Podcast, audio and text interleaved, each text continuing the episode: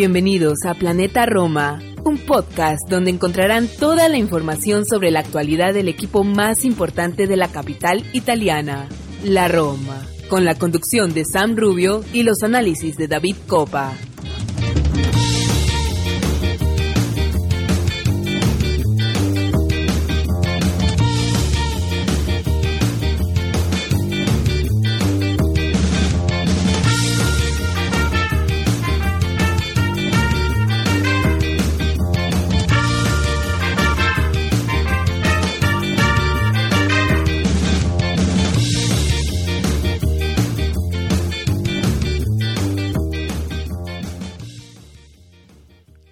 Todos, Tifosi y Alorosi, y bienvenidos a una nueva edición de Planeta Roma Podcast.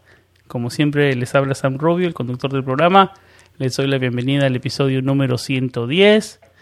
Es un episodio eh, Calcio Mercato 2.0, ¿no? Porque es nuestro segundo episodio de Calcio Mercato en, esta, en estos momentos de verano, de comienzo temprano en el verano todavía un verano que está lleno de fútbol, ¿no? Por la Copa América, por los mismos euros, con una eh, actuación destacada de Italia, que también es un tema que quiero tocar en algún momento en este episodio, pero bueno, hoy nos vamos a enfocar en, eso, en calciomercato, en algunos nombres que suenan, eh, siguen los nombres de Granit Xhaka en el radar, eh, hubieron rumores so- sobre Espinazola al Real Madrid, no sé cuánta verdad sea eso. Mourinho salió a descartar nombres como el de Sergio Ramos.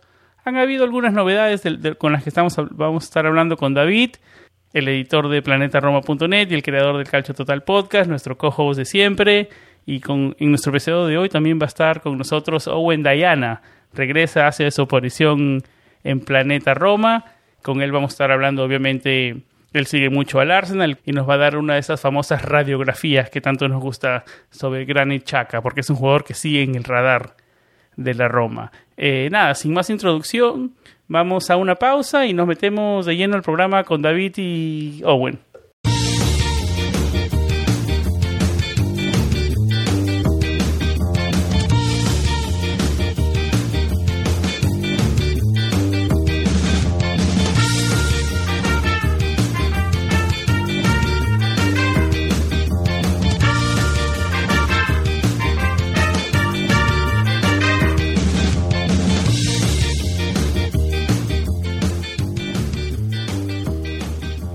David Copa, ¿cómo estás, amigo? ¿Cómo va todo? Eh, comienzo en el verano, eh, hay muchas novedades en el equipo, se hablan de nombres que pueden llegar, que pueden salir, nada concreto todavía, pero mal que bien, llenos de buen fútbol con la Azzurri. ¿Cómo estás, amigo? ¿Cómo va todo? Hola Sam, hola, encantado de estar por acá una vez más en Planeta Roma Podcast. Y sí, un verano muy futbolero, Copa América, eliminatoria, eh, de todo, el Copa eh, Eurocopa. Hemos tenido eh, bastante fútbol en este verano, además de eh, el, cal- el calciomercato que nunca para y, y estaremos hablando un poco sobre todo lo que ha estado rodeando la Roma en estos últimos días desde que se detuvo la liga. Owen, lleno de fútbol. ¿Vienes disfrutando tanto fútbol? ¿Por dónde te, te, te enfocas más? ¿En Europa, la Eurocopa, Copa América, el fútbol centroamericano, fútbol de regreso en Estados Unidos? Eh, no nos podemos quejar. No, no, no vemos a nuestra Roma, pero hay bastante fútbol para ver estos días. Owen, ¿cómo estás? Bienvenido de regreso a Claro. Roma Podcast. Gra- Gracias por invitarme de nuevo. Siempre un placer estar aquí con ustedes. Bueno, sí, un, un verano de, lleno de fútbol, un verano futbolero, como dice David, siempre se disfruta, ¿no? Como, como, como nosotros, como somos futboleros, no, nos gusta siempre poder, poder echar a, ver un partido. Y me quedo con, con la Eurocopa y, y el buen papel que está desempeñando Italia hasta el momento. Es, están, están jugando un, fútbol muy, muy vistoso, muy bonito. Sí, definitivamente la Azzurri es un tema al que quiero tocar antes de despedirnos de este episodio. Eh, nos metemos como primer tema, eh, el bueno, el tema principal, ¿no? Nos metemos en tema calchomercato, porque el primer jugador que quiero tocar es el de Lorenzo Pellegrini, que es un jugador en que los mismos directivos de la Roma dijeron que era un jugador que el equipo quería crear un proyecto alrededor, ¿no? Él, de los mismos Añolos, que eran como los jugadores eh, mirando a futuro. Bueno, el tema de Pellegrini todavía no se ha resuelto. ¿Por qué se ha demorado tanto la renovación? Algunos medios comentan que producto de su salida de la euro se acortan los tiempos para la renovación de Lorenzo Pellegrini. Eh, David, comienzo contigo. ¿Cómo va el tema del oro? Bueno, Sam, según las últimas informaciones, pues esto se habla de que se, como Lorenzo se quedó fuera de la Euro producto de esa lesión que venía arrastrando del último derby con la Roma, eh, se podrían acortar los tiempos. Había algunos medios también habían hecho referencia a que Lorenzo y su agente habían pactado con Pinto, con la Roma, eh, sentarse a negociar luego de la Euro para firmar su nuevo contrato, remover la cláusula de los 30 millones y tal, pero producto de esto se habla, sobre todo se ha, comentado en Corriere, La Gaceta, algunos otros diarios locales que, que los tiempos se podrían acortar y, firmar la renovación eh, de contrato. Y como bien tú decías, sobre todo Pinto lo dijo en algún momento, eh, los Freaking también cuando eh, llegaron a, Roma, que hablaron sobre el, proyecto, eh, que Lorenzo Pellegrini es uno de los, de los puntos fijos. Ahora, el, el por qué no se ha hecho la renovación, yo realmente no tengo una respuesta clara para esto. Quiero pensar que no hay ningún apuro por, ningún, por pues, de parte de ninguno, o sea, ni Lorenzo ni su agente, ni el club, porque al final Lorenzo va a continuar, sabe que, que esta es su casa, es el capitán. Yo creo que, que, no hay ningún apuro en cuanto a esto. Quiero pensar que esta es la razón. Eh, también creo que hay que dilucidar algunos temas, sobre todo de salidas, para poder aligerar la nómina de sueldos y quizás ofrecerle una mejoría sustancial en el, en el contrato de Lorenzo Pellegrini eh, yo creo que, hay un poco de esto, creo que por ahí va la cosa. El contrato de Lorenzo Pellegrini termina el 30 de junio del 2022, o sea, en el próximo verano. Todavía sigue teniendo esa cláusula de rescisión de 30 millones de euros que yo creo que todo el romanismo está de acuerdo que es una cláusula, eh, digamos, baja, ¿no? Con los números que se manejan ahora. ¿Cómo ves la situación de Pellegrini, Owen?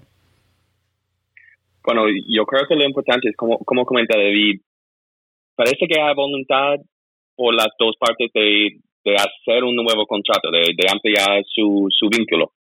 Y para mí es, es importante que no está participando en, en la Euro, porque estamos viendo que, que los, los precios, la, la, las cláusulas de salida que, que pueden haber para estos jugadores en, en Italia en este momento ya, ya quedan, ya quedan realmente realmente bajas para, para el nivel que están mostrando. Entonces, ya que Pellegrini no está, no está participando, me parece que, que esa cláusula, ya, ya veremos si hay un equipo que, que quiere intentar pagarlo, pero pero Pellegrini quiere quedarse a parecer y, y el equipo quiere quedarse con él. Entonces, entonces yo creo que es un es un eh, es un movimiento que, que va a terminar haciéndose en algún momento de, verano, seguramente. Estamos de acuerdo entonces los tres porque que, tal vez hay más, todo indica que, se va a dar la renovación de Pellegrini, más sí que no, David, ¿estamos de acuerdo?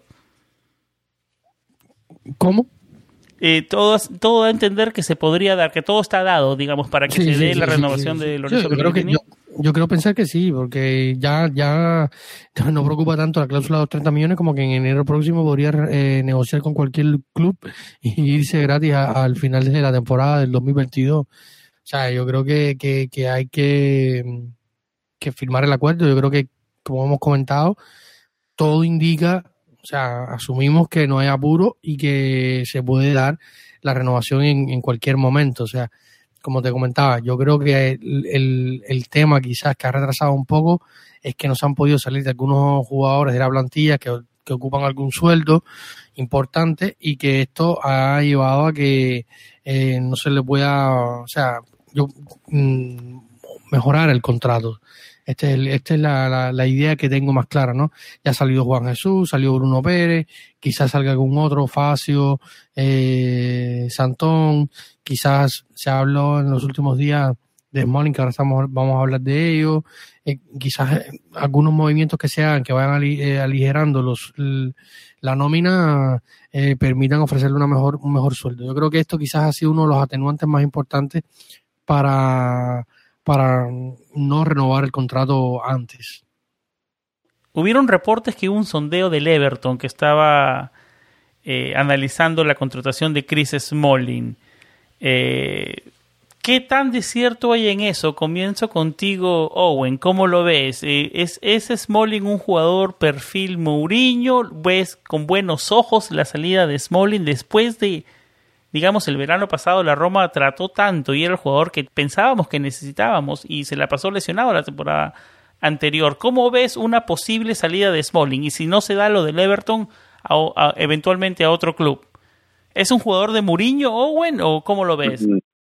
bueno, no, no, no vería sus traspasos con, o su traspaso más bien con, con malos ojos, especialmente a un equipo de la Premier, dada, um, dado el poder económico que tienen esos equipos.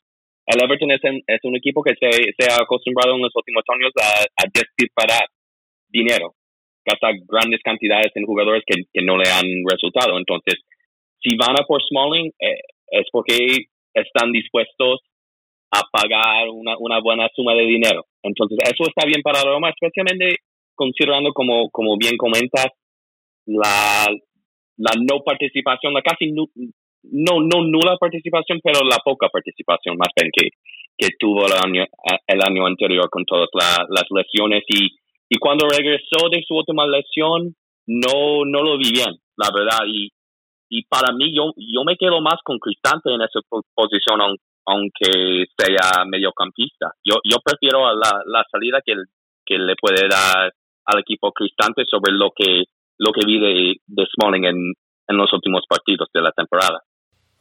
Es un buen punto, ¿no? Cristante es mucho mejor con los pies. sí, sí, sí, y, y, y, agregar un punto más. Smalling ya, ya es un, un jugador viejo, ya, ya, ya ha cumplido los 30 años, si, si, vas a, si vas a venderle en, algún momento, hay que hacerlo cuanto antes. Y Cristante es un jugador más joven. Y, y David, también con un sueldo alto, el de, el que se estaría la Roma liberando, el de Smalling, ¿no? Eh, ¿Cómo ves tú una posible salida de Smalling? ¿Lo ves con buenos, con malos ojos? ¿Estás de acuerdo con Owen? No, yo, a mí me dolería un poco, sobre todo por lo que se sufrió la temporada pasada para lograr este fichaje. Sabemos Llegó en el último día, ¿no? en el último día, después una negociación súper larga, después de una primera temporada tan ilusionante y tan buena. Eh, yo siempre había simpatizado con Smalling, creo que casi siempre lo digo, antes de llegar incluso a la Roma, era uno de los pocos jugadores del, así fuera del contexto Roma que siempre eh, simpaticé, me parecía un jugador interesante, más allá de que no, no siempre tuvo buena temporada, o sobre todo las últimas temporadas con el, con el United no fueron del todo buenas, pero ah, es un punto importante el que dice Owen. Yo creo que ahora todavía está fresca la, la imagen de, la primera temporada de, de con la Roma eh, y esto hace que tenga todavía un buen mercado, a pesar de que la temporada pasada jugó poco, cuando lo hizo, lo hizo bastante bien, lo que los problemas físicos le jugaron demasiado en contra y esto hizo que no pudiera jugar más. Y, y yo creo que según la, el que el que informaba de esta situación del sondeo de, de, del Everton por Smalling era John Luca Di Marcio y el titular era que la Roma no lo, tiene, no lo, no lo valora como un intransferible. O sea que si llega una oferta importante, eh, o al menos que satisfaga económicamente a la Roma, yo creo que lo van a tener en cuenta. Sobre todo porque hay un punto importante que, que, que Mourinho estaría pensando en otros perfiles. No sabemos qué perfil estaría buscando él para su defensa, pero ya, ya esto es un atenuante. Eh, y sobre la pregunta que tú le hacías a Owen de si era jugador de, Small, de Smalling, jugador de Mourinho, Mourinho cuando, Smalling cuando jugó en el, el United con Mourinho jugó bastante. Era uno de los jugadores importantes de Mourinho en ese, en ese United, de, de, los que siempre, casi siempre era titular. O sea, yo, no creo que este sea el problema, sino sobre todo la edad, eh, el, el valor en los libros, David, perdón que te interrumpa, el valor en los libros de Chris Smalling de la Roma es, eh, bueno, al, comenzar esta temporada es 10.1 millones de euros. La Roma, o sea, tendría que ser, tendría que ser una oferta de más de eso para que, por lo menos superior a eso, para que haya un cierto tipo de ganancia o que la Roma no pierda. 10.1 millones de euros es lo que la Roma tiene invertido hasta ahora o le debe eh, eh, en, en la que es la operación Chris Smalling. unos números que no parecen una locura para un equipo de la Premier como el Everton, que puede... Como decía Owen, ¿no? Sí, costearse 10 millones para el Everton no, no, no es mucho, es un perfil... Pero los 10 millones es solamente para deshacerse del sueldo, del salario sin plusvalenza. Tendría que ser más de 10 millones ¿no? de, para plusvalenza. No, pero no tener pérdida. Hay varios artículos muy interesantes sobre el tema este económico de la Roma y tal, y sobre, no relacionados con Smalling, pero sí con algunos jugadores que puedan salir como Facio o Pastore, que son los otros que se han mencionado que pueden salir que tienen un sueldo relativamente alto. Pastore sí es un sueldo alto. Eh, pero dicen que a los Fredkin no le, no le importa en este punto tener tanto como pérdidas o no tener tanto como plusvalencia, sino como liberar ciertos pesos, sobre todo en, en, 10.3 10.3 millones de euros eh, es lo que el valor de los libros, el valor de Pastora en los libros de la Roma. O sea, si, si por Smalling en este caso llega una oferta de 10 millones y no se hace ganancia, no importa, recuperas el, el, el valor, el importe un poco más o menos de lo que se gastó. Eh, pero liberas un sueldo importante en la, en la nómina, que es lo, lo, que ahora más le preocupa a, los Fredkin y a, y Thiago Pinto, que está sobregirada. Hay muchos jugadores que vuelven de préstamo, jugadores Pero se habla, se habla de Sudamérica, digamos, para, para Pastore. Eh, un equipo como Boca Juniors, o olvídate, Talleres, ¿no? que es el equipo muy difícil, imposible. muy difícil que, te alcancen los 10 millones. digamos, la mitad para que en pérdida te, te deshagas de ese, de ese salario pero ahí hay pérdida, una pérdida incluida. Yo creo que si llegara una oferta de 5 o 6 millones, a lo mejor se puede ir Pastores y, ya librarte de ese salario, porque al final es demasiado, son más de 4 millones netos. entonces es una cifra importante para un jugador que no juega absolutamente nada. O sea, no puedes esperar sacar por los Valencia de un jugador que vive lesionado, que prácticamente no ha jugado desde que llegó. O sea, es, complicado esto. Eh, otro jugador el jugador de la Roma, fue nombrado el mejor jugador del partido en el debut de la Azzurri frente a Suiza en el triunfo por 3 a 0. Me estoy refiriendo a Leonardo Spinazzola, que está teniendo una, como lo decía, una, unas euros increíbles. Eh, se habló de un rumor que salió, nació en España, David, que por un intercambio de, por Borja Mayoral, no sé cuánto sentido tiene eso, porque la Roma tiene todavía el préstamo por un año más, no tiene la obligación de hacer nada por, con Borja Mayoral. Eh, las noticias eran de España. Eh, ¿Qué tan verdad hay en eso de Leonardo Spinazzola y el interés que habría, habría creado en la gente del Real Madrid? A mí me parece eh, humo del bueno, la verdad. Aunque viene de AS, que es una fuente que en teoría tiene buenos contactos con el entorno del Madrid y tal, pero me parece que a ver, no descarto que hay un interés del Madrid, sobre todo teniendo Ancelotti, que, que es italiano y conoce bien la liga y la debe mirar con cierta asiduidad, no descarto que pueda gustarle Spinazzola, pero ahora, en las condiciones que están que dice la noticia, de un intercambio por Borja, Mayoral, que al final no es ni titular en la Roma, que se está pensando en traer otro delantero, eh, se quede o se vaya Edín, o sea, habrían tres delanteros. La Roma pagó una cifra importante por Spinazzola. Este tiene el, el valor de Spinazzola en los libros de la Roma es de 18.2 millones de euros. Su contrato se acaba en el verano del 2024. En teoría el intercambio con, con Luca Pellegrini fueron de cerca de 29 millones, si mal no recuerdo. 29.5 para inflar un poco los números y tal. Eh, ambos eran canteranos y mejorar las cuentas. Esto se hace mucho ahora pero el punto es que delantero puedes Se ha amortizado un poco menos de la mitad todavía. Hay una cifra importante, ¿no? 18.2 millones de euros. Sí, y, sobre todo el tema de salir de Espinalzola en un intercambio por un, por un delantero es que delantero, el mercado delantero es muchísimo más amplio, el mercado de los delanteros, que el mercado de, los laterales izquierdos y sobre todo el nivel que tiene Spinazzola hoy. Spinazzola cuando está al 100% es muy diferencial en, en el equipo que, se, que sea, sea para la Roma, sea para la selección nacional italiana. ¿Qué nivel el de Spinazzola, no, Owen? Eh, ¿Te parece humo del bueno ese de, la de su partida al Real Madrid? Bueno, no, no me sorprendería si hubiera ese interés, pero no, no lo veo. No lo veo. Spinazzola va, está rompiéndolo en, en, la Euro y, viene de, de, una temporada espectacular en, en Italia, cuando, cuando no estaba lesionado, claro, pero, pero hay rumores también que hay, hay ese tema con Marcelo ahí en el, en, el Madrid. Se, se rumorea que, que Ancelotti quiere quedarse con, con el brasileño. Entonces, si, si eso termina dándose, ya hay dos laterales izquierdos ahí en, en el Madrid y no, no veo cabida para, para para nada. Entonces, lo veo como un rumor nada más y eso es, es muy bueno para la Roma al, al fin y al cabo un jugador, eh, quiero comentar esto con ustedes dos, que se está volviendo un problema para la Roma eh, y ya que es ya no bueno que llegó con Monchi que y parece que está en la Roma por muchísimo tiempo y, no sé de verdad que no sé que no sabemos qué pasa en el escuadra de la Roma es eh, Steven Ensonsi el, el Renés de Francia recién informó que no le va a renovar el contrato el jugador va a regresar a Roma. La Roma todavía, el valor de Insonsi en los libros de la Roma es de 7.6 millones de euros. Ahora que tengo el reporte enfrente mío, lo estoy usando mucho, ya que lo tengo, lo vamos a usarlo. 7.6 eh, millones de euros es el valor del el balance del valor de, de, de Spinazzola en los libros de la Roma. Es un jugador que hay que encontrar el equipo. Yo no creo que eh, estamos de acuerdo todos que comienzo contigo, Owen, que sea un jugador tipo Mourinho, hay que encontrar un equipo, encontrar una solución ya para el jugador que termina el eh, contrato todavía el próximo verano.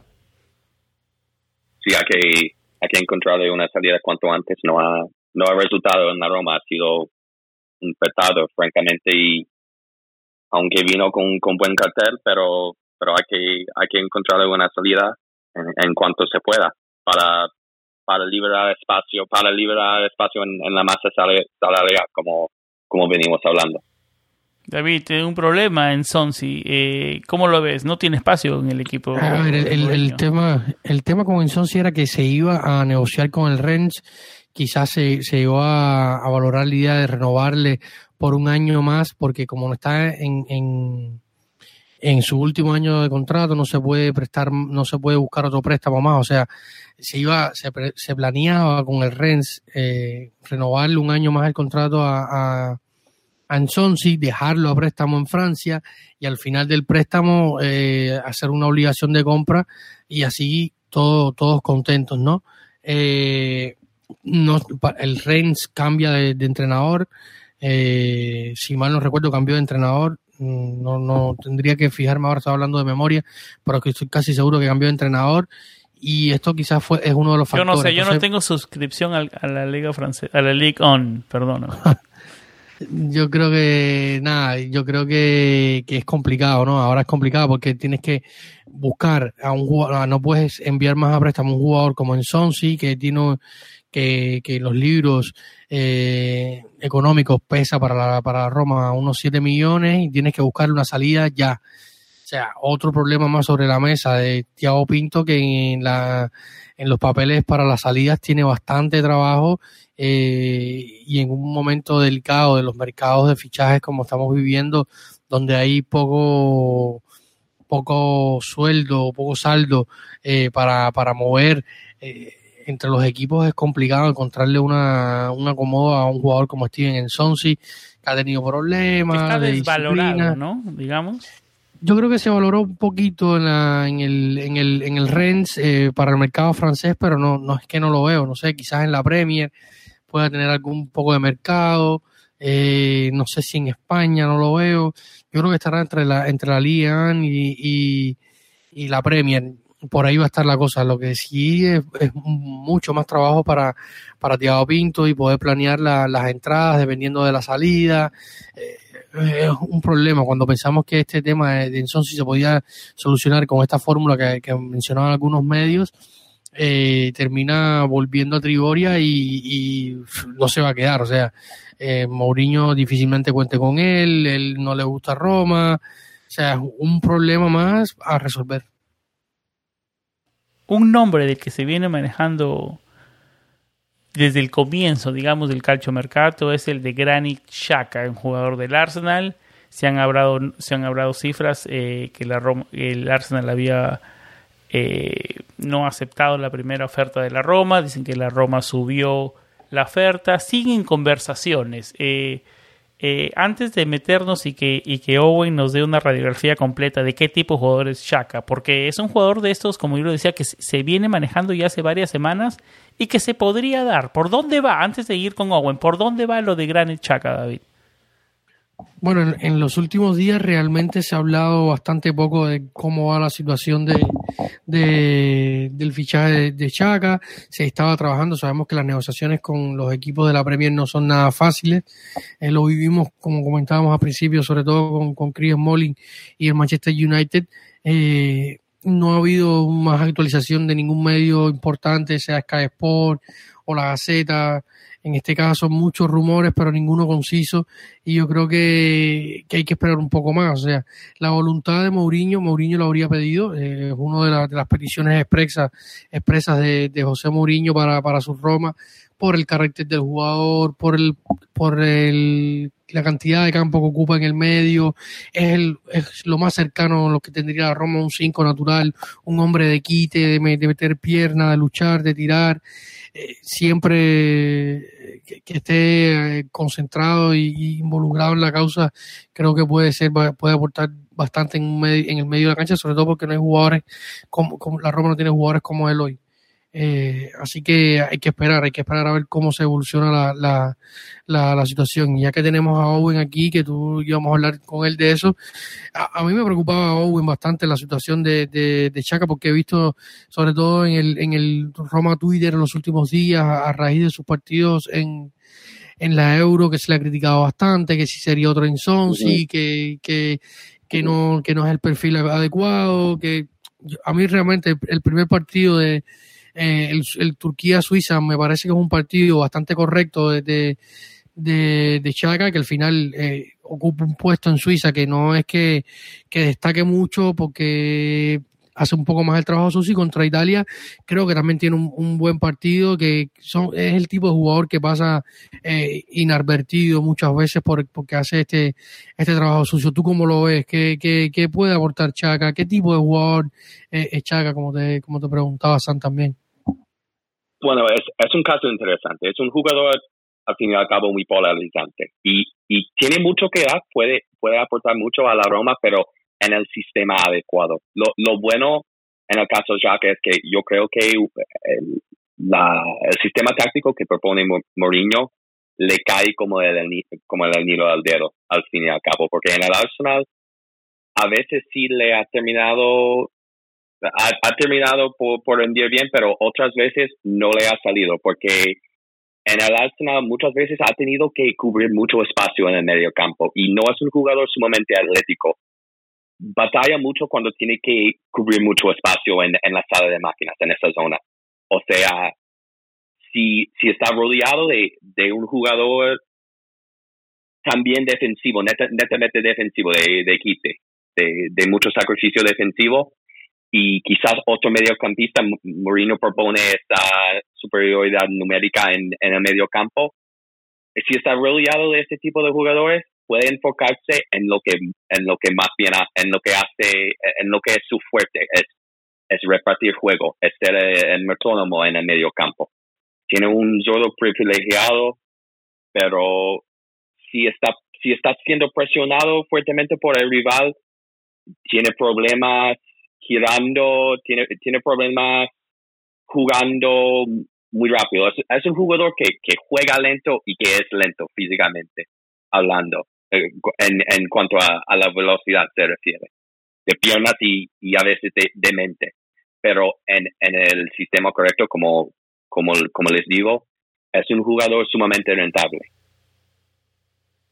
Estoy en la página viendo algunos números mientras que tú nos explicas de Granit Xhaka sobre el mismo Granit Xhaka en la página fbref.com y veo las asistencias que tiene el Arsenal, algunos números y tú sabes cómo te, te, te dicen jugadores similares a Granit Xhaka y en la, en la lista número uno Steven Ensonsi. ¿Te parece injusta? ¿Te parece justa, injusta ese rótulo de que va a ser un nuevo Ensonsi? No, no, no, no lo creo, porque Jaka aporta, aporta tanto dentro de cancha, de la cancha como, como fuera. Tiene, tiene un carácter fuerte, tiene mucha capacidad de liderazgo en el, en el vestuario se, hizo capitán de, de Mönchengladbach en la Bundesliga cuando tenía 22 años. Lleva siendo capitán de, su selección, de, la selección suiza, desde después del Mundial de 2018. Fue capitán del Arsenal. O sea, eh, es un... Es un líder natural, digamos. Exacto. Es un jugador que impone, impone en el vestuario, que, que suscita el respeto de, los demás compañeros. y creo que que Mourinho está tirando también por, por esa parte. No, claro, por lo que puede aportar dentro de la cancha, Jaca, pero también para ser una especie de, de, técnico dentro del terreno de juego, para, para ayudar a, a, que todo tipo funcione, funcione mejor. ¿Te parece injusto el rótulo de que es un jugador muy zurdo y que también le cuesta un poco por la derecha. ¿Te parece injusto ese rótulo? No, no, no, es un jugador bastante zurdo. Y, y, y cuando... Eh, eh, no, no es que no sabe cómo, cómo patear una pelota con, con su pie derecho, pero, pero casi nunca lo hace. Casi, casi nunca se, se le ve haciéndolo. Casi, nunca. Un, un, un, un pase de como 5 o 10 metros sí, sí, si lo puede hacer, pero, pero es, es durísimo. David, ¿tienes alguna pregunta para Owen sobre Granit Xhaka? No, yo creo que lo, que lo ha comentado bastante bien. Yo creo que, que, va por ahí. Sobre todo, yo tengo la misma opinión de, de, de Chaka en cuanto al tema táctico. Sobre todo, y viendo mucho menos, mucho, mucho menos que lo que pueda haber visto eh, eh, Owen al, Arsenal. Yo he visto bastante poco al Arsenal últimamente, sobre todo después de la salida de, de, Arsène Wenger. Lo vi menos porque yo, er, yo soy, o sea, siempre fui muy fanático del francés. Y cuando tú ves el Arsenal en los últimos tiempos, sobre todo después de la salida de Wenger, se ha cambiado muchísimo de técnico, se ha cambiado muchísimo de idea, se ha, se ha cambiado tanto la filosofía de juego. Yo creo que, que como dice Owen, Chaga bien utilizado en un bien medio campo bien arropado, eh, te puede funcionar correctamente con un Beretut, con un, eh, un el propio Darboe, que es un jugador que es más, más joven, más rápido, que puede ocupar más, más rápido los espacios. Pero yo creo que la, lo más importante es lo que dice Owen, o sea, que está tirando de todo lo que te puede dar fuera del campo eh, Granit Xhaka, o sea, es un líder natural, es un hombre que, la, que, que los jóvenes los muchísimos jugadores jóvenes que hay en la Roma lo van a escuchar, va a ser una extensión de, José Mourinho en el campo, de, explicar un poco eh, el sistema táctico, su mentalidad, una mentalidad ganadora, mentalidad de competir a ciertos niveles que hoy la Roma no tiene. Yo creo que, que esto iba a ser el, el, gane eh, con Granit Xhaka a la Roma si finalmente es que se da, porque en los últimos días se ha comentado, ¿sabes?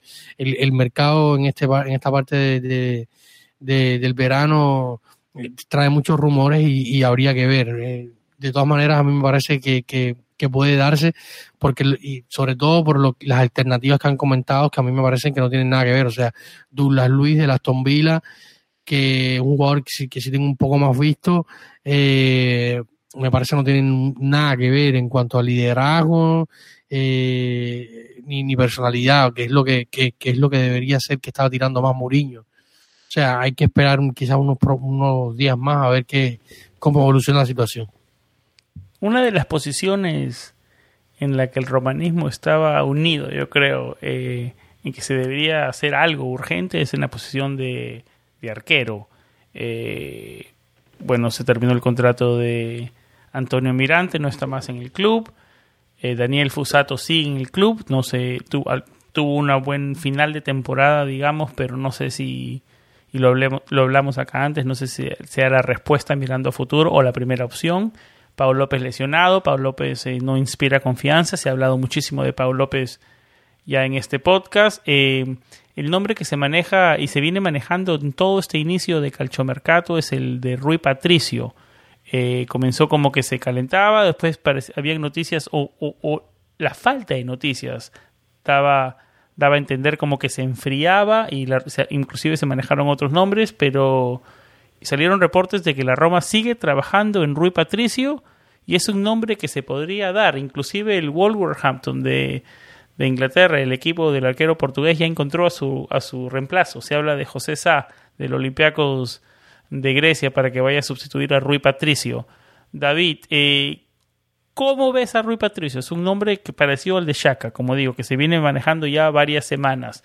¿Con qué ojos ves a Rui Patricio? ¿Te parece un arquero eh, que está listo para hacer un impacto inmediato en la Roma? ¿Es un arquero que viene con experiencia, que está jugando las euros? es un arquero que ha jugado finales, es, es un arquero, digamos, reconocido, ¿no? Eso no, no, no, sé si estoy listo para llamarlo de la élite, pero es un arquero sólido. Eh, ¿Cómo ves el nombre Rui Patricio, Rui Patricio para los arcos de la Roma?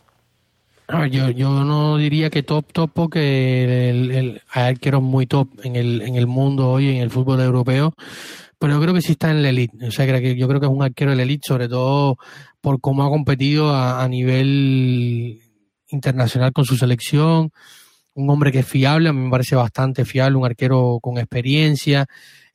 Creo que aquí sirve un poco el mismo verso que veníamos comentando con Chaga, sobre todo la personalidad, un hombre líder que ha estado en un vestuario importante como es el de Portugal, que ha competido muy bien en el, en el Wolverhampton, eh, donde ha sido también un poco líder de ese vestuario. Eh, yo creo que, que me parece una buena contratación y sobre todo que es ostensiblemente mejor que los, que los porteros que venía teniendo la Roma. Eh, Fusato al margen, porque Fusato es un muchacho y vino a jugar la última parte de la temporada, los últimos tres, cuatro partidos de la temporada.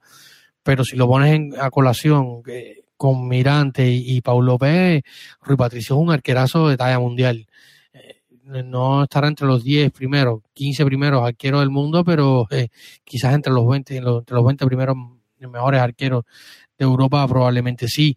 Eh, o sea, me parece un arquero bastante fiable, de personalidad, experimentado, no tiene que venir a probar nada. Viene pedido por José Mourinho, que es portugués, eh, es portugués también eh, Tiago Pinto. Yo creo que todas estas cosas se conjugan para que, para pensar de que Rui Patricio va a tener todos los condimentos para, si llega, que parece que ya está, como tú comentabas, a, a punto, hacerlo bien en la Roma. O sea, yo creo que también esta es una situación win-win. ¿Es Rui Patricio un nombre que te genera emoción, Owen? A mí sí. Yo, yo creo que tiene un, amplio recorrido, un, es, un portero contrastado, casi 100 partidos ya con, con la selección portuguesa, una selección fuerte, ha ganado, ha ganado trofeos con, con ellos,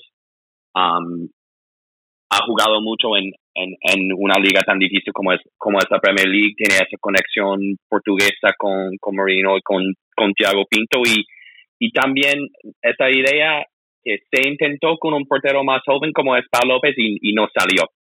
Y ya tener un, un portero más, más de garantías, bueno, esperemos que, que de garantías, es, es una buena apuesta. Creo que estamos los tres entonces de acuerdo que es un, un, arquero que en teoría le viene a agregar un poco de, de consistencia al arco de la Roma, que es lo que le ha estado faltando en los últimos años. Bueno, desde la salida de, de Allison, eh, que es un nombre obviamente difícil de reemplazar, ¿no? Esperemos que si se, se da lo del portugués eh, sea un nombre que, que le agregue un poco de, como lo decía, de continuidad a esa posición. Y, seguridad, y seguridad, porque a veces los errores de Paul López son, son groseros. Eh, yo ese tipo de errores a, Rui Patricio al menos no se los recuerdo. No sé, no sé, Owen, si tú le recuerdas así errores que tú digas, bueno, que, que, malo es o que, o que error tan grave, pero yo realmente así, eh, recordando de manera rápida, no, no le recuerdo grandes errores a, a Rui Patricio. No, no, yo tampoco, nunca. Eh, Guido Fienga es un nombre del que quiero hablar porque hacía unas declaraciones en, en, en, un, en, un, en un programa, esos benéficos que hacía al Roma Club Fans de Testaccio. Eh, dijo que en el mercado de ahora no, no, no necesariamente gastar millones de millones de euros te llega a ganar. Mira equipos de la élite como el Real Madrid que gastan muchísimo más de lo que gastaría la Roma y no necesariamente les garantiza ganar esta, y menos en estas nuevas en estas nuevas épocas que todo eso es tan dinámico tan cambiante eh, ¿Qué te dejan esas declaraciones de Guido Fienga, David? ¿Tiene razón que ahora tal vez el esquema que, que está buscando la Roma de gastar, pero, pero tal vez un poco más práctico que eso, que gastar millones? Que obviamente la Roma no es un equipo que puede hacer eso pero al hacerlo de la forma que lo quiere hacer la Roma, ¿está, está más cerca de, acercarse a esos equipos tops? Si es algo eh, sostenible, digamos, que se podría dar, ¿no?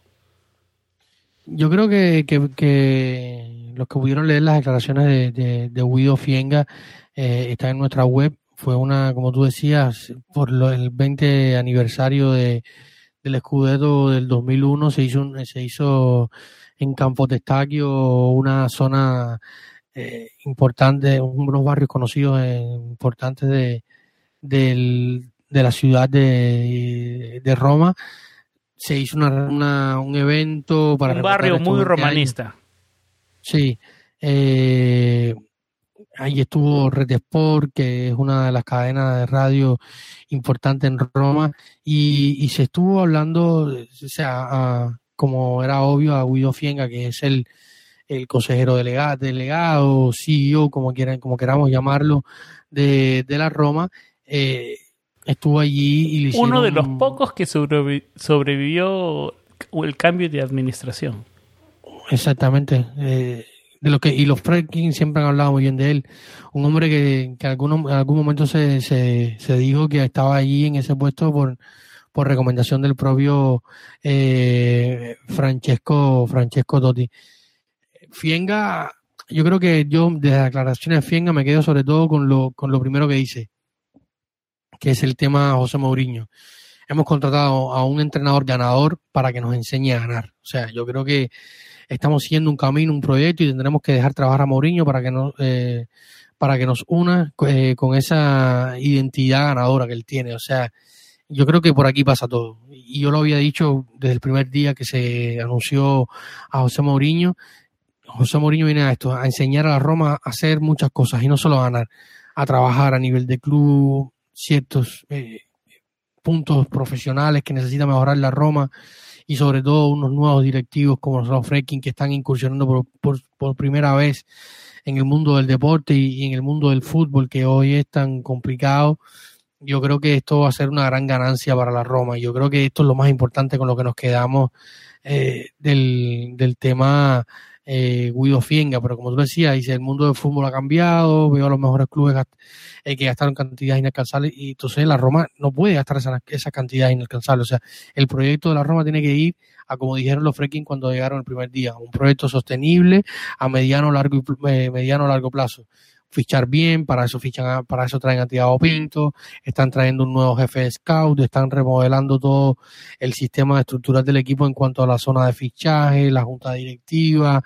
eh, o sea, se están haciendo ciertas cosas y se está trabajando en una línea que apunta a que van a ser fichajes bien mirados, eh, no va a estar locuras, eh, hacer buenos negocios, buenos acuerdos, tratar de, evitar negociar con muchos intermediarios y muchos agentes.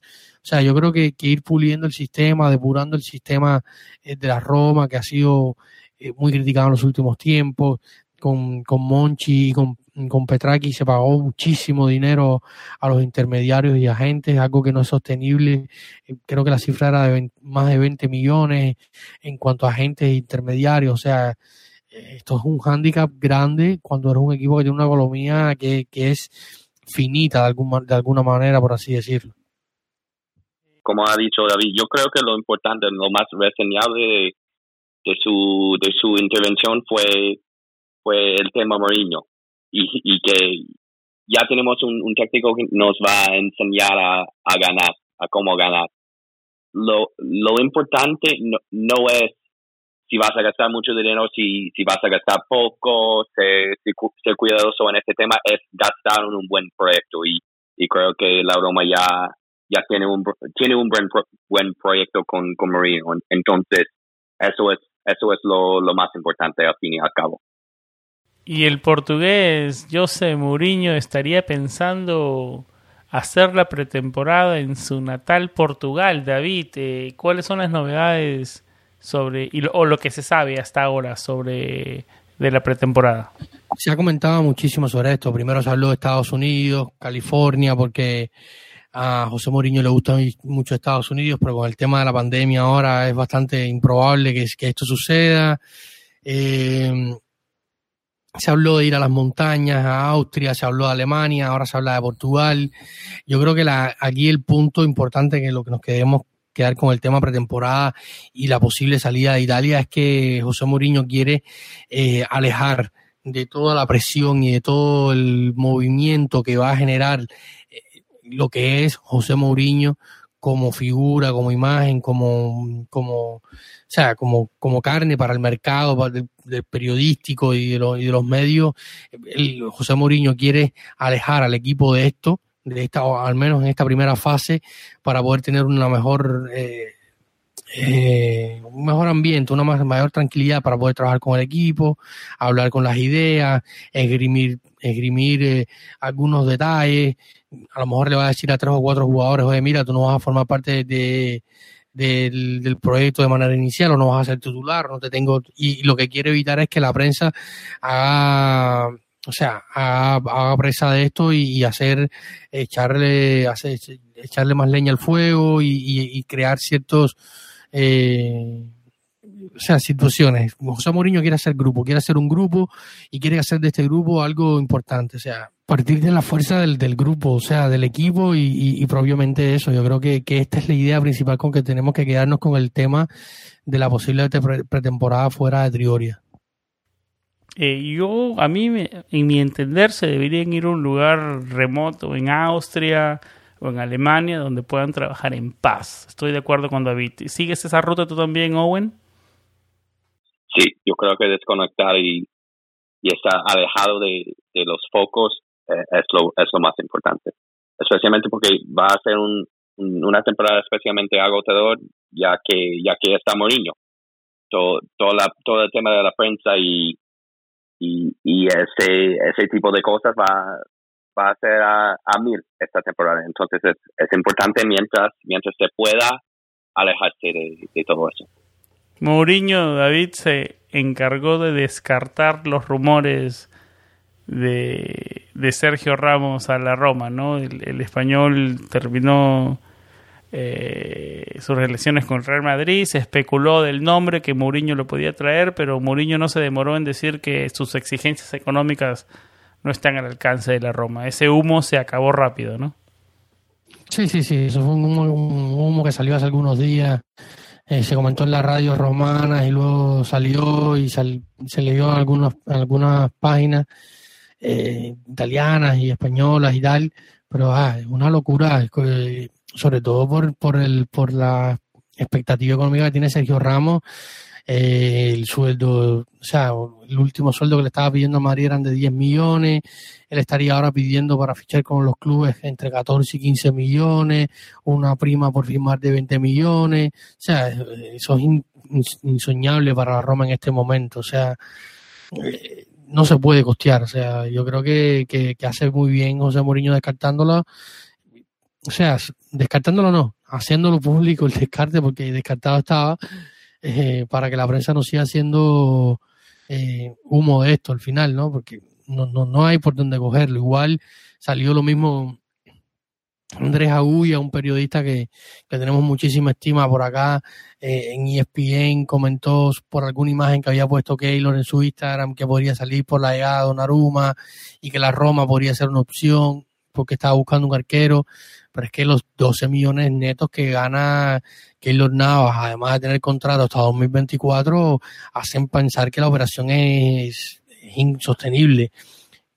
Teniendo en cuenta que a lo mejor eh, Keylor Navas dice, bueno, me quiero entrenar con Mourinho, probar una experiencia nueva, eh, y me voy a bajar hasta 7 millones el, el, el, sueldo, porque la Roma podría pagarle unos 4 de estos 7 por el decreto ley de que permite a a, los clubes de Serie pagar menos por a los, a los jugadores que vienen de fuera por el tema fiscal podría pensarse que sí, pero igual tienes que pagar la ficha, que los Navas hoy es un arquero top top del mundo, o sea, ni siquiera jugar Conference League, o sea, es una completa locura por mucho que, que pueda eh, atraer el nombre de José Mourinho a, a, los jugadores, o sea, estos son rumores que a veces no tienen ni pie ni cabeza. ¿Estás de acuerdo con David Owen que son nombres in inalcanzables? Sí, inalcanzables completamente y pero al fin, al fin y al cabo yo, yo lo veo un poquito halagador para el club que, que está siendo relacionado con este tipo de jugadores, aunque, aunque no sean alcanzables económicamente. Es, es buena cosa que, que un equipo como la Roma está, está, está en, en, en medio de, en medio de ese tipo de rumores. Sí, no, eso es el efecto, el efecto Mourinho que veníamos hablando ya desde, desde hace, que venimos hablando desde hace varias semanas, ¿no? Eh, algo más del tema calchomercato que nos hemos olvidado, que no hemos hablado, David Owen.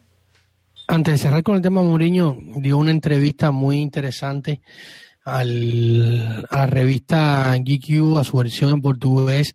Eh, está en nuestra web, ahí la pueden leer, donde habla y deja bien claro cómo fue la situación de la negociación con la Roma. O sea, comenta el propio José Mourinho, o sea, palabras de su boca, esto no, no, no está inventado, no es un rumor ni nada, que los Freking el mismo día, los Freking y Thiago Pinto el mismo día que él es despedido de, del Tottenham Hotspur, eh, lo contactaron. O sea, la intención de los Freking, más allá de lo que pudiera lograr o no Fonseca, es clara, quieren competir y querían un arquero, un, un, perdón, un entrenador top, vieron la oportunidad y no se la pensaron. O sea, Mourinho dice que con mucha humildad ellos vinieron a hablar con él y que eh, lo, lo, lo embriagaron un poco, por decirlo de alguna manera, de, de nuevo con, con ganas hacia el fútbol y la pasión, comentándole acerca de, de la Roma, una ciudad que él conoce y evidentemente conoce el equipo a pesar de que no dirigió la Roma nunca, pero estuvo en el Inter y sabe cu cuán pasional puede ser la, la, la, plaza. Y yo creo que, que esto hablará clara de las intenciones de los Freaking, como venía diciendo Owen, eh, son, son cosas a la hora, uno por, por los jugadores que se van relacionando con el club.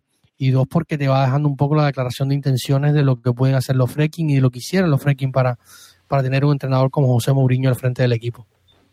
En julio, las primeras semanas de julio, es donde empezaría por fin a trabajar con el equipo.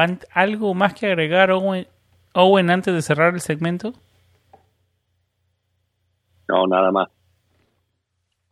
Eh, antes de irnos, quisiera tocar, porque ya hicimos un, un episodio completo, ¿no? Eh, de los 20 años de nuestro último escudeto, David, eh, eh, tú, tú, seguías al equipo de esa época. ¿Pensaste que íbamos a esperar 20 años más sin ganar otro escudeto? La verdad que mucha gente en Twitter decía, yo no entiendo por qué celebramos tanto y qué significa tanto esto, por qué estamos celebrando la me mediocridad de no ganar 20 años, todos los años es, todos los 17 de junio, todos los años hacemos una, gran celebración en ese escudeto que ganamos en vez de enfocarnos en tratar de ganar otro escudeto.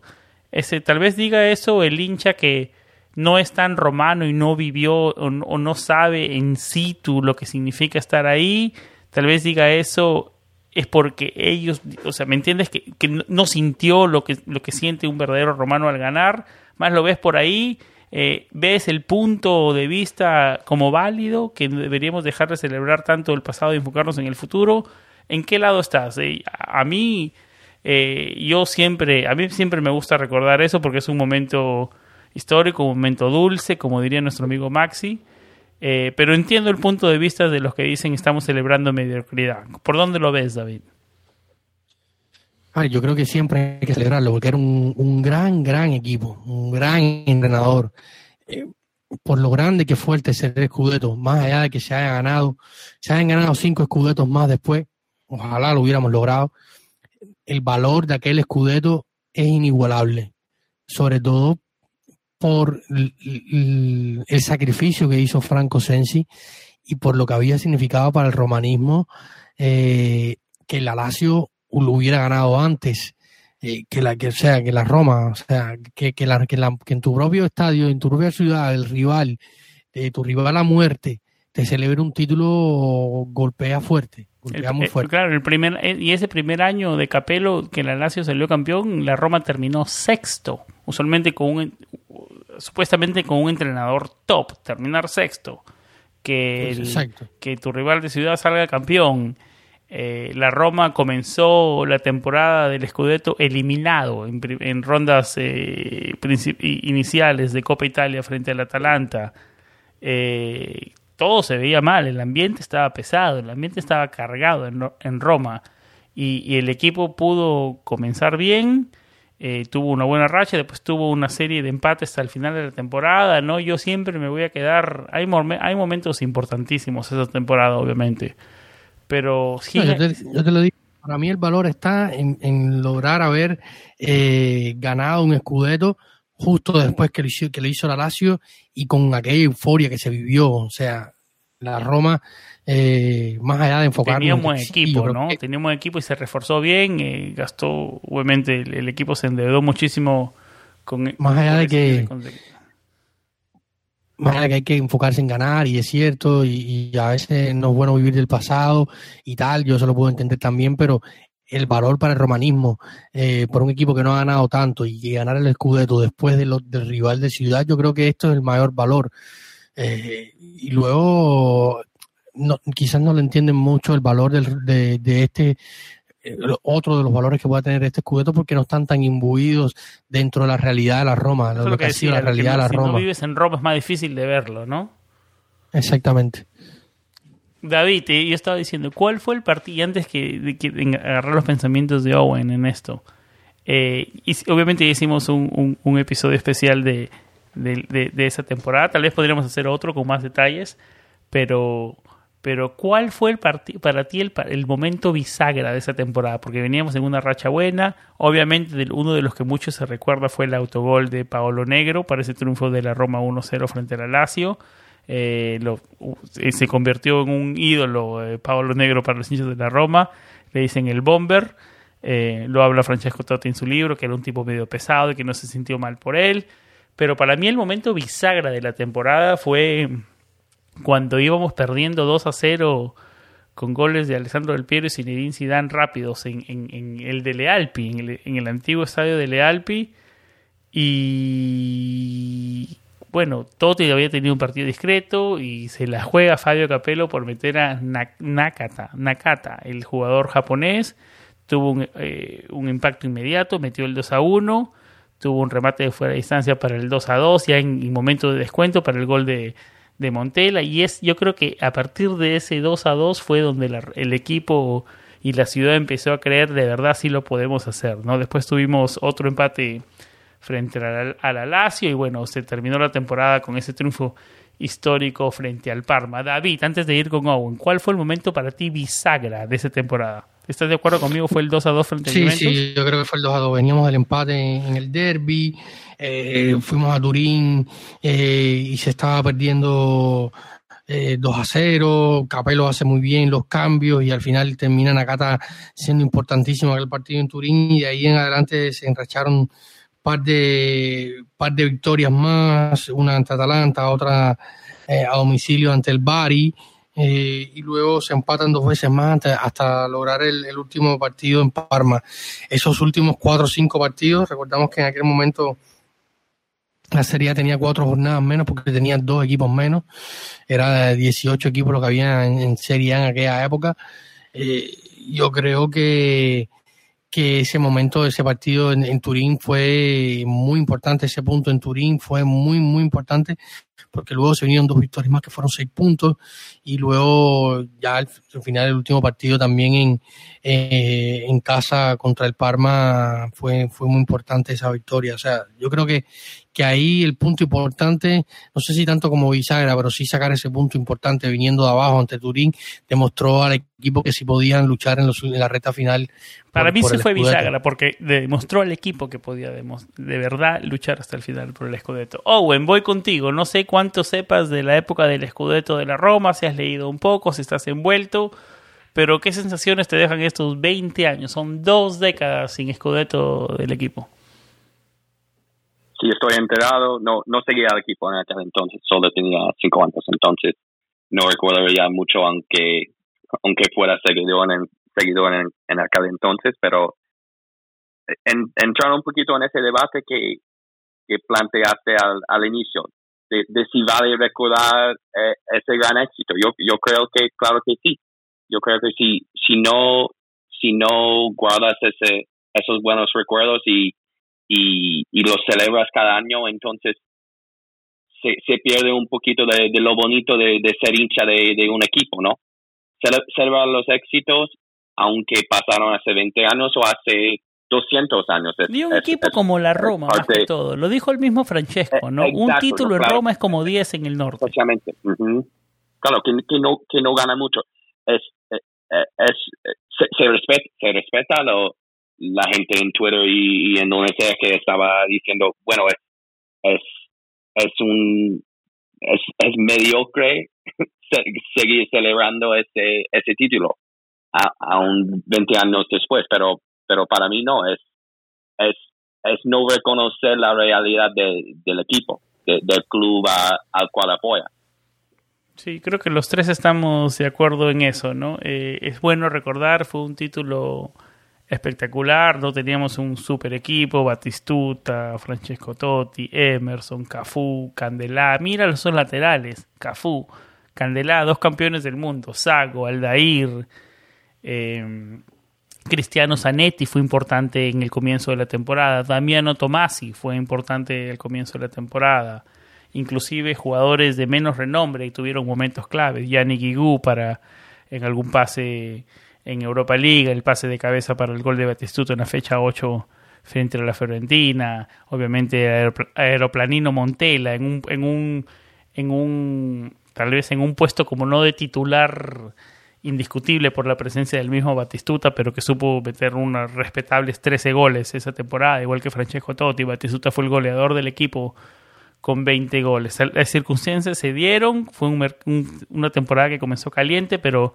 al final terminamos celebrando, ¿no? Ya la, la, siguiente temporada después de eso hubieron problemas, también se puede hacer el, el, el, el argumento que Capello fue el que perdió esos, esos, esos, escudetos, terminamos segundos puestos por ahí, pero habrá, momento, otro momento para hablar de, de eso. Eh, David, Owen, un placer haber pasado una hora con ustedes hablando de la actualidad del equipo. Eh, David, ¿algo más que quieras tocar antes de despedirnos? No, no, yo creo que hemos cubierto bastante información, hemos comentado bastante. Siempre es un placer tener a Owen por acá y nada, creo que, que en los próximos días estaremos comentando, esperemos que estemos, estemos hablando de algún de algún fichaje eh, ya de manera oficial, de alguna llegada y, podamos analizar un poco más eh, con claridad el tema de la pretemporada. Estamos esperando la camiseta que ha generado bastante expectativa, aún no se ha pronunciado New Balance. Eh, y nada, eh, quedan muchas cosas por delante. Va a ser un verano movido, sobre todo cuando llegue eh, The Special One, cuando llegue a, Roma. Em, esperemos que para nuestro programa Calcio Mercado 3.0, como lo decía David, hayan un poco más de noticias un poco más concisas. Bueno, un placer haberte tenido en el programa de hoy. un placer como siempre y como, ha dado David, esperemos que, que para la, el próximo episodio ya, ya han habido fichajes de, de renombre. Sería, sería lo, lo más bonito. Eh, Owen Diana escribe para futbolitalia.net. Eh, Owen, ¿cómo te encontramos en redes sociales? En Twitter mi, mi nombre es arroba 4kicksblog. La, la palabra for todo en inglés.